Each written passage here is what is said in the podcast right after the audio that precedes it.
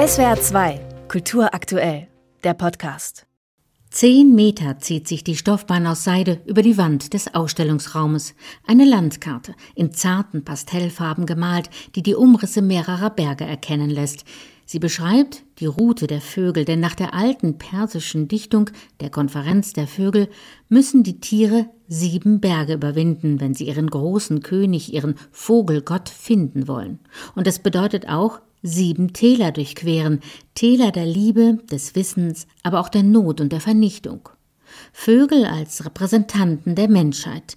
Diese Idee habe sie einfach super interessant gefunden, meint die Künstlerin Katja Kameli. I felt something was super interesting in the main idea of these birds as a representation of humanity and uh, this poetical way to take us what we should reach and what we should abandon to reach how can we live together. Und begeistert war sie auch von diesem poetischen Weg, der zeigt, was man erreichen, aber auch was man aufgeben sollte, um zusammenleben zu können.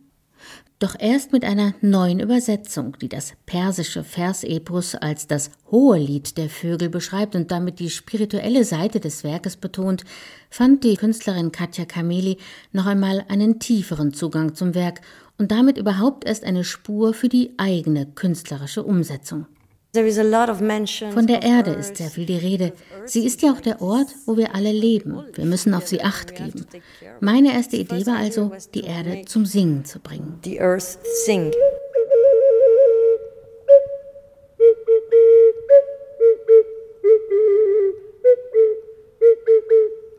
Der Gesang eines Wiedehopfs Zehn Vögelskulpturen hat Katja Kameli geschaffen, Nachtigall, Reiher, Falke, alle aus Ton gearbeitet und sie alle können Töne und Melodien hervorbringen. Denn die Figuren sind zugleich Musikinstrumente, die wie eine Ocarina, einer Gefäßflöte funktionieren. Eine Referenz auf die jahrhundertealte persische Dichtung. Die Geschichte der Vögel nimmt bekanntlich ein unerwartetes Ende, denn die 30 Vögel, die die gefährliche Reise überleben, treffen nicht auf den sagenhaften Königsvogel, sondern auf ihr eigenes Abbild. Eine spirituelle Suche, die dazu einlädt, die eigene Identität zu entdecken und über sich hinauszuwachsen. In diesem Sinne versteht Kuratorin Valérie Chartrain die Ausstellung auch als eine Geschichte der Migration.